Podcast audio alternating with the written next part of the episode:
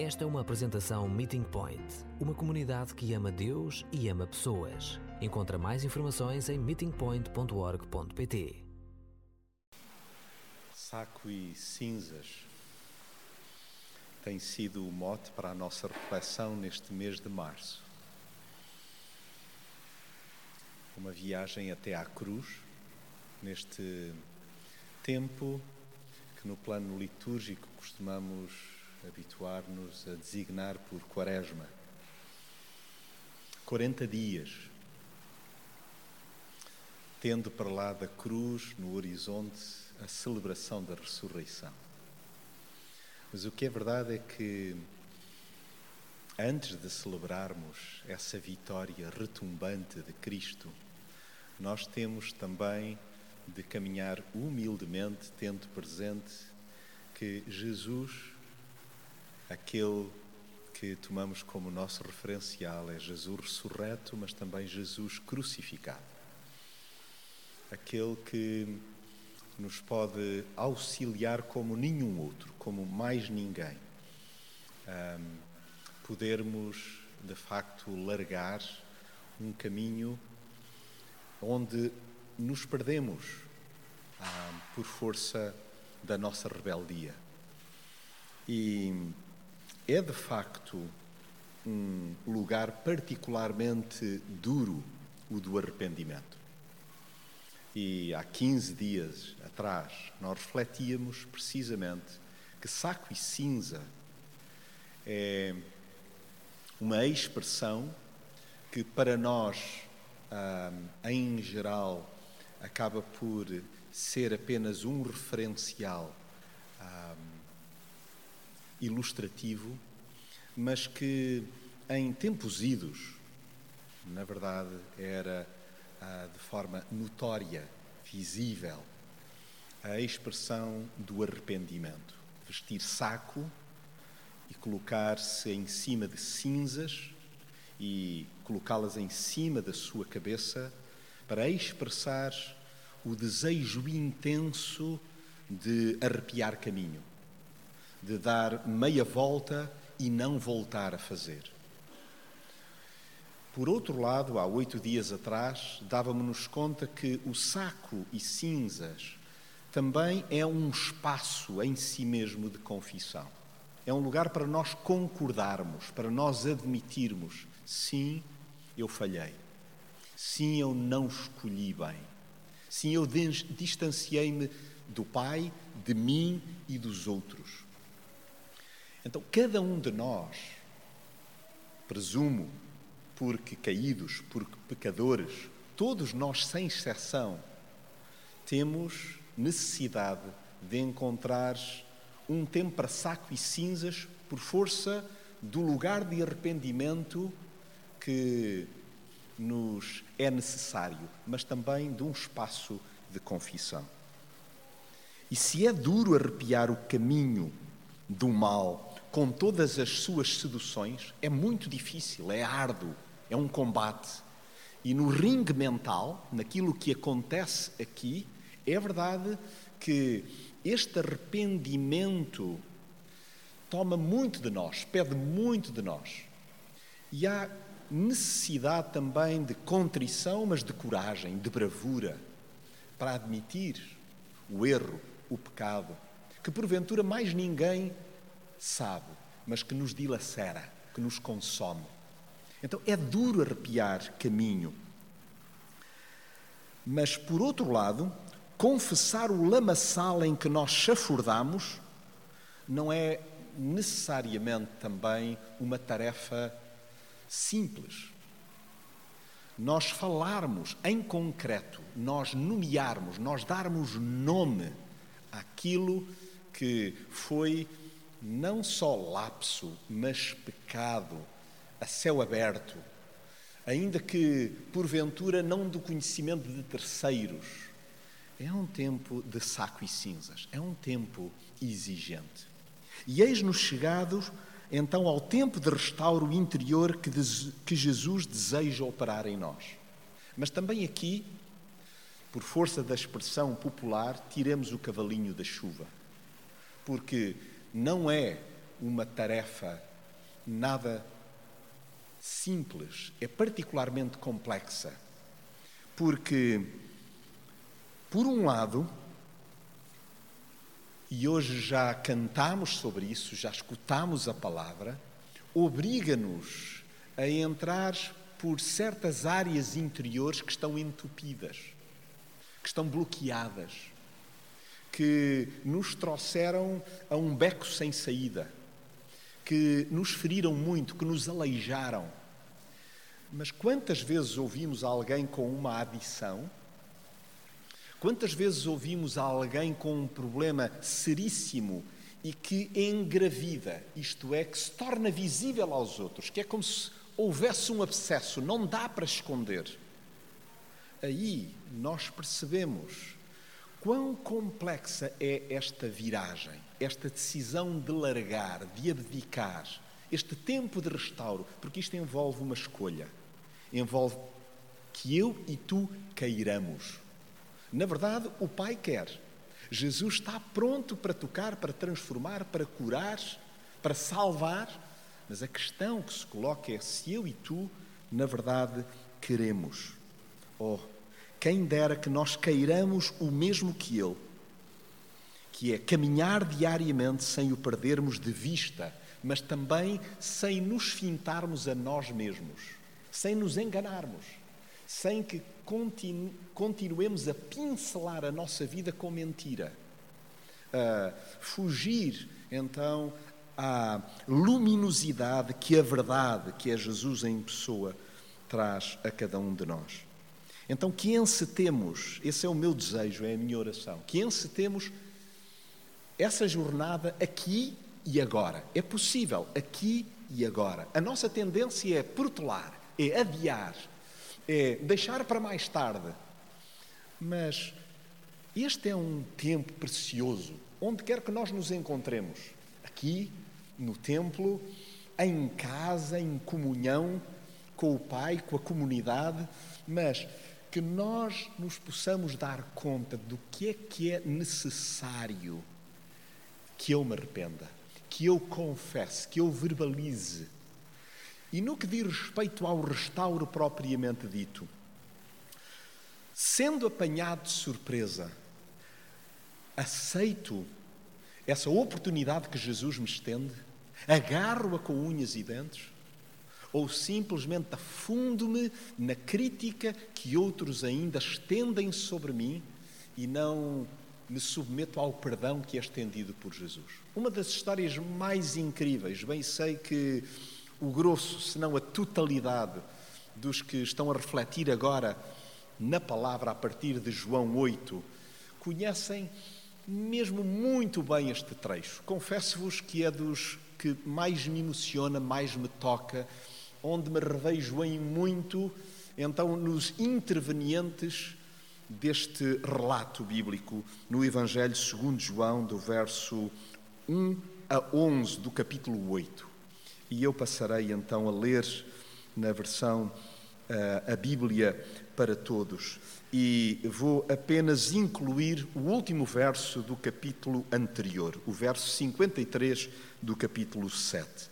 E diz assim a palavra de Deus: E retiraram-se todos para as suas casas. Jesus foi depois para o Monte das Oliveiras. No dia seguinte, de madrugada, voltou ao templo e toda a gente foi ter com ele.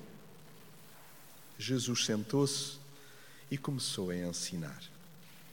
Entretanto, os doutores da lei e os fariseus levaram-lhe uma mulher apanhada em adultério. Colocaram-na no meio do povo e disseram a Jesus: Mestre, esta mulher foi apanhada a cometer adultério. Moisés, na lei, mandou-nos apedrejar tais mulheres até à morte.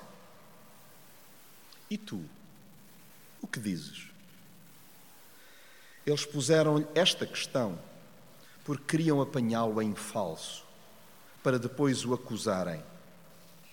Jesus, porém, inclinou-se e começou a escrever no chão com o dedo.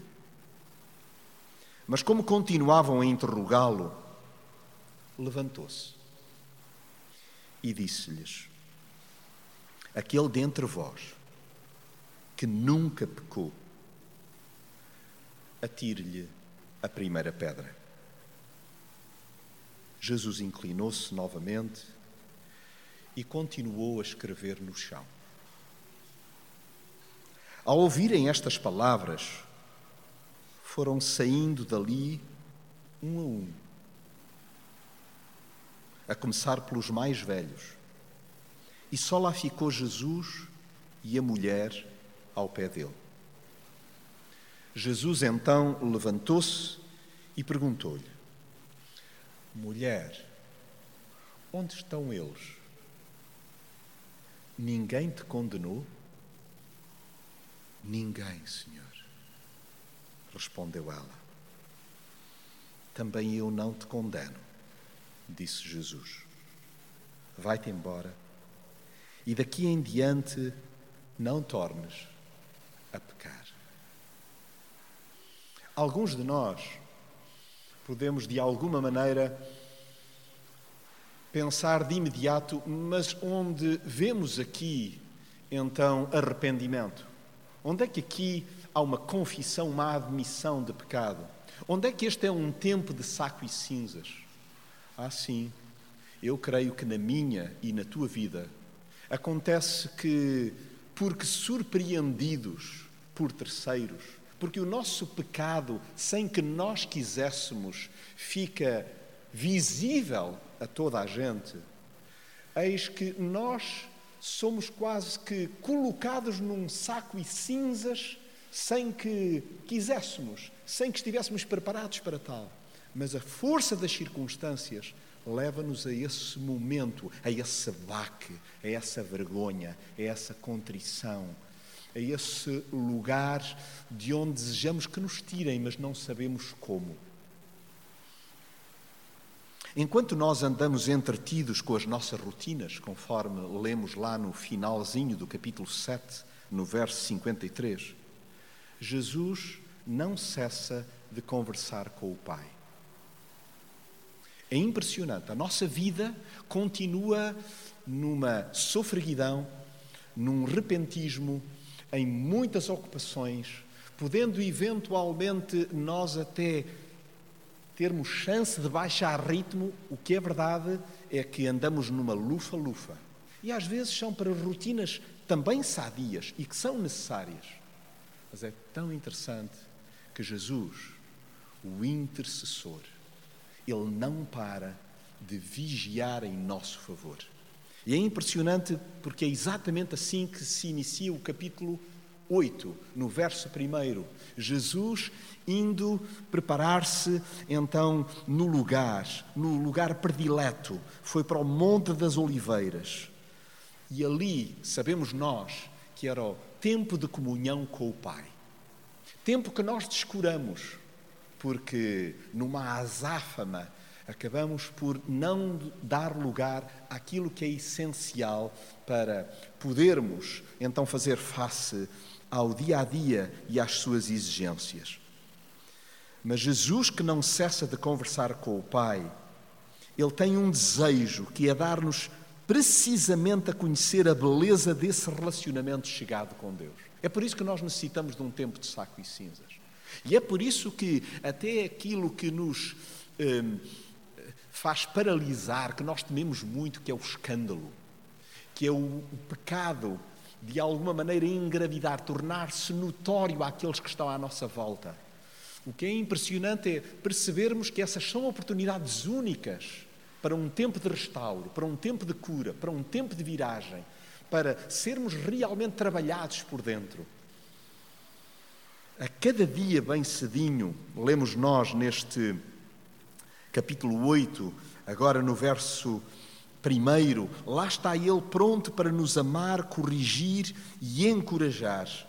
E lá vemos que Jesus se sentava e investia tempo para ensinar, para ministrar, e isso Ele quer fazer todos os dias, junto de mim e junto de ti.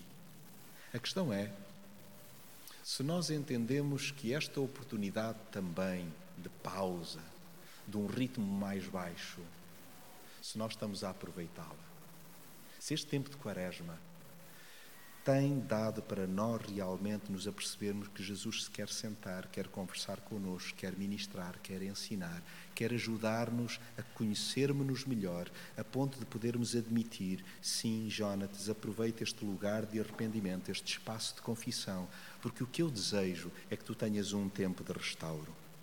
Jesus não o faz só na teoria, nem sequer de forma mecânica. E o melhor exemplo encontramos-lo aqui mesmo neste relato porque é nos momentos em que os outros nos chapam as nossas notórias misérias que Jesus faz sobressair a sua extravagante misericórdia.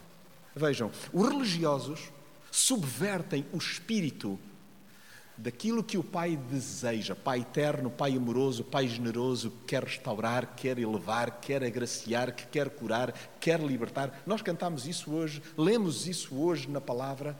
É impressionante como tantas vezes nós somos juízes, ao invés de sermos os braços extensivos da misericórdia, da graça, da nova oportunidade para reerguer quem cai. E gostava de ilustrar isto com uma das pessoas de feitio mais difícil que alguma vez encontrei e porque temeis que eu possa pronunciar o nome, ireis perceber que é inofensivo, porque eu estou a falar de Acabe. E não deixa de ser, na mesma, muito constrangedor, porque Acabe foi um rei, e foi um rei que teve um matrimónio dos mais prejudiciais da história. Foi casado com uma mulher chamada Jezabel.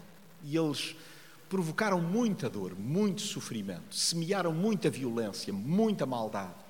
Acabe, eu não estou aqui a desejar denegri-lo, mas na verdade a Escritura deixa claro que ele era um homem picuinhas, era um homem infantil, era um homem mimado, era um homem que não se conhecia bem a si mesmo e era capaz de aceitar então os crimes mais hediondos para lhe satisfazer a sua vontade. Uma das uh, histórias mais conhecidas, ele que era dono de rigorosamente tudo, ele uh, apaixonou-se por uma pequenina propriedade de um homem bom, de um homem justo, de um homem uh, que na verdade caminhava perto de Deus e de pessoas, de seu nome Nabote.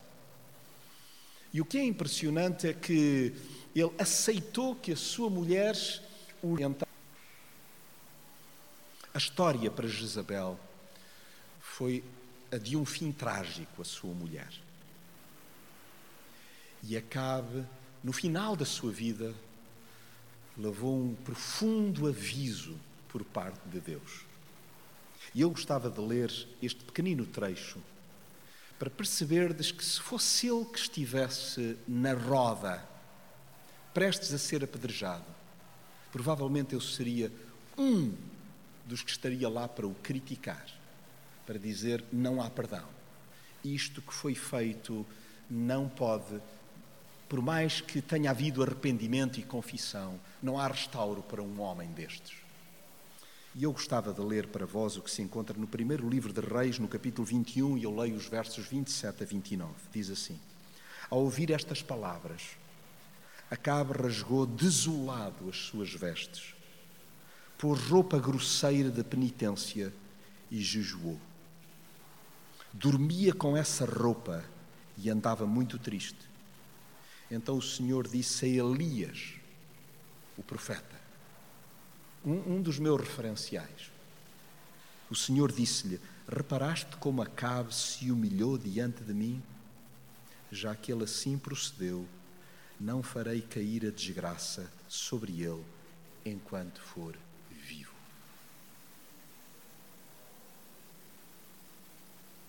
o espírito que movia aqueles fariseus, aqueles homens da lei, ao colocarem a mulher no centro do povo, para que todos pudessem ver. Porventura, se ela tinha sido apanhada em adultério, nós nem sabemos com que vestes estaria ela. Quão envergonhada estaria. quão derrotada, quão esmagada pelas escolhas, forçada, enganada, ou eventualmente até querendo investir num relacionamento que pudesse preencher as suas carências, as suas necessidades, fossem elas de que ordem fossem.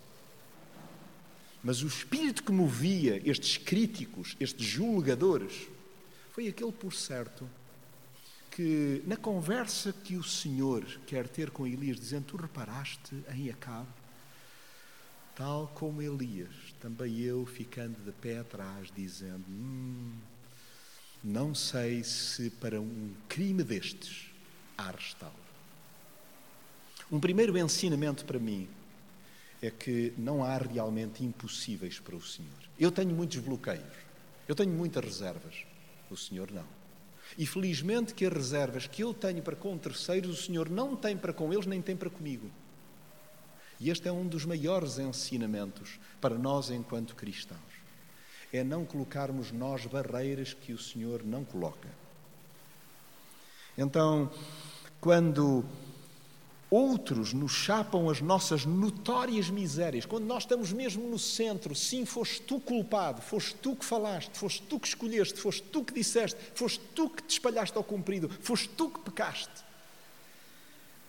É bom lembrar que o Senhor aproveite esse momento para fazer sobressair a sua extravagante misericórdia. O, o, o tempo do escândalo está a centímetros desde que nós entendamos do nosso processo de restauro, a centímetros. Mas para isso é necessário nós querermos, nós desejarmos, nós aceitarmos então a proposta que Jesus nos lança.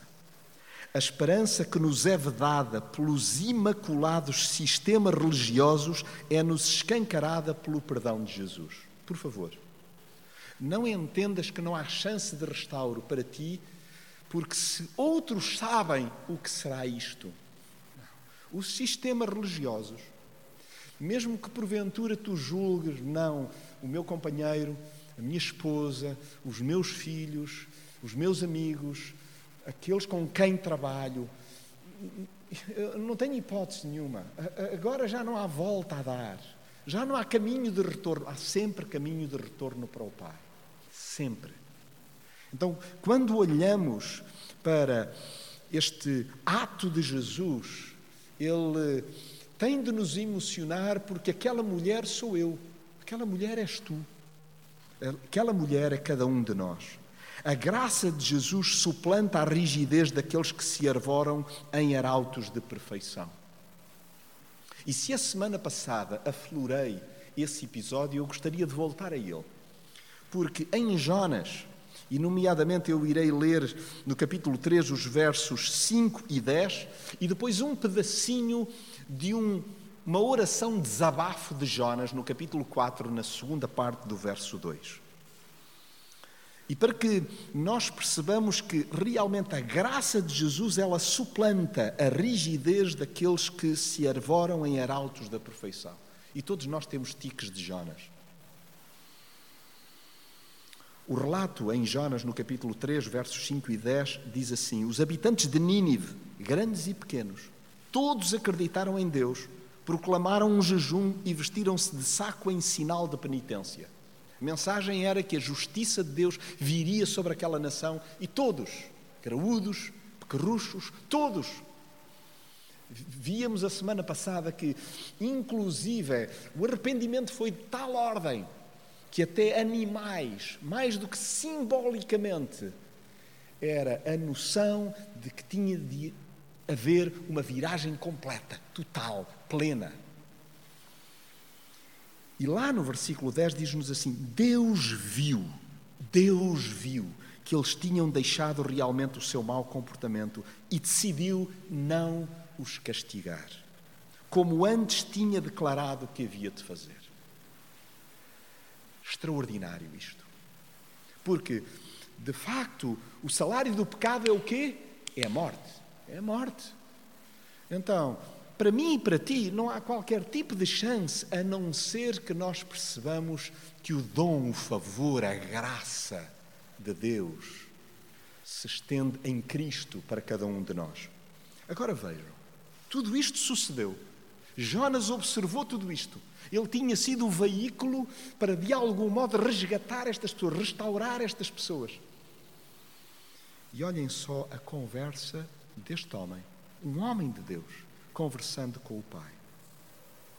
Ele chegou mesmo a pedir ao Senhor: Ó oh Senhor, era isto mesmo que eu receava que acontecesse, quando ainda estava no meu país. Foi por isso que eu tentei fugir para Tarsis. É que eu sabia Tu és um Deus generoso e cheio de compaixão, paciente e cheio de bondade, sempre pronto a renunciar aos castigos que prometes. Ele culpa Deus. Deus, tu és um Deus generoso, tu és um Deus bondoso, mas que Deus és tu que tens um coração amanteigado e há, ao primeiro arrependimento, à primeira viragem, às primeiras confissões, tu derretes-te e acabas por voltar com a palavra atrás. Quando não somos nós o alvo dessa graça, o perigo é nós cairmos nesta tragédia, que é sermos fulminantes para com o erro do outro. Então, que nós, de algum modo, possamos deixar-nos banhar pelo Espírito de Cristo. Porque os que procuram usar gente fragilizada para que Jesus perca a fama de ser amigo dos pecadores, ou seja acusado de fazer vista grossa ao pecado, podem garantidamente contar com uma coisa: Jesus jamais entende que as pessoas sejam objeto ou armas de arremesso. Não. Para Jesus, eu e tu temos valor. Para Jesus, por mais que nós nos tenhamos despedaçado, tenhamos feito a nossa vida em caquinhos, digam-me, prejudicamos-nos ou não tantas vezes? Escolhemos tantas vezes mal. Num ápice falamos o que não devemos. Acabamos por ser apanhados rapidamente em contrapé. Então há tantas seduções, o mal e o nosso, o inimigo da nossa alma, Satanás, o diabo, o adversário, o acusador, sempre à coca, procurando apanhar-nos desprevenidos. Pois bem, quando esbarramos, quando nos espatifamos, quando nos ferimos, eis que Jesus simplesmente espera, contendendo o Espírito Santo com o nosso íntimo, é que nós possamos o restaurar. Jesus em, intencionalmente li bastante devagar, porque a, eh, a nossa leitura às vezes da palavra, sobretudo até em textos muito conhecidos, é muito célere, muito rápida e não nos demoramos no ritmo baixo e lento de Jesus.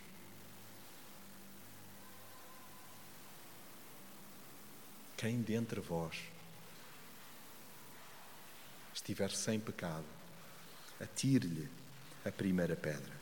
Não há ninguém que esteja isento de espalhanços, pelo que em vez de apontar o dedo ou arremessar pedras a terceiros, há que colocar a mão na consciência, a primeira coisa a fazer. Um tempo de restauro pode ter como expressão sinónima colocar um dedo, ou a mão toda, ou as mãos todas na consciência. No fim de contas, nós ficamos a sós com Jesus.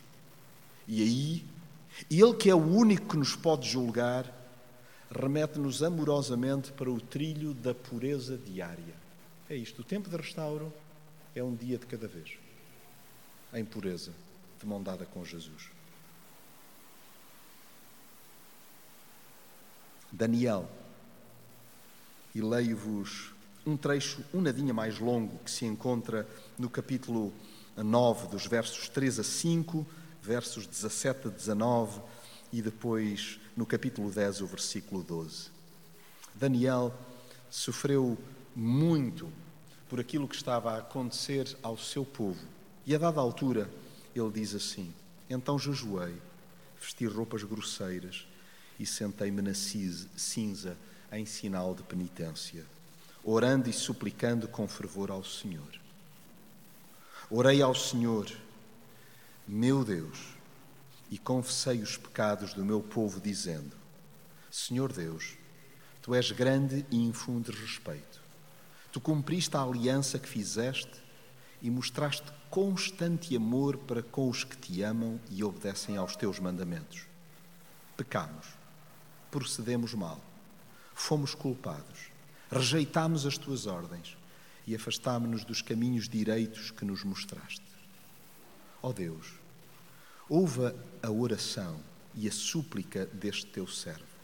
Por favor, olha com bondade para o teu templo que foi destruído meu Deus, ouve-nos, olha para nós e repara na nossa aflição e no sofrimento porque está a passar a cidade que te pertence.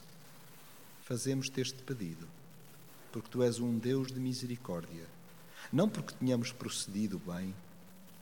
Senhor, ouve-nos, Senhor, perdoa-nos, Senhor, escuta-nos e faz alguma coisa, para que toda a gente saiba que tu és Deus. Não te demores pois esta cidade e este povo são teus. Esta é uma oração extraordinária que eu e tu podemos fazer hoje, pensando em nós, pensando nas nossas famílias, pensando na nossa nação. Mas o que acho lindo é aquilo que é dito no capítulo 10, no verso 12. Um anjo, um mensageiro, um enviado do Senhor diz a Daniel: Daniel, ei, Daniel, não tenhas medo. Deus ouviu as tuas orações desde o primeiro dia que tomaste a decisão de fazer penitência, a fim de obteres a explicação do que se passa. E eu vim em resposta à tua oração. O Senhor Jesus, ainda hoje, me diz, te diz: Alguém te condenou? Onde estão os teus juízes? Os que te condenavam, os que te julgam? Ninguém, Senhor, ninguém. Espantosamente ninguém. Mesmo que patrão, colega, amigo aponte o dedo no quadro familiar, no quadro de relacionamentos, na verdade não é essa a acusação que faz moça. Olha para Jesus, mira-o e ele te dirá o que disse àquela mulher: Nem eu te condeno. Eu também não te condeno coloque-te sobre os ombros um jugo leve, que é o do amor. Vai e não peques mais. Vai e não escolhas do mesmo jeito. Vai e age diferente. Este é o tempo de restauro que eu e tu necessitamos. Qual é a área em que tu precisas de ouvir? Vai e não voltes a fazer da mesma maneira tem que ver com o olhar, com a linguagem, com questões de ordem ética, moral, relacional. Jesus ainda hoje me propõe e te propõe: vai e não peques mais. E que nós possamos ouvir, através da ação do Espírito, eu vim em resposta à tua oração. E que a minha e a tua oração possa ser de arrependimento, possa ser uma confissão. E é aí que exatamente nasce um tempo de restauro.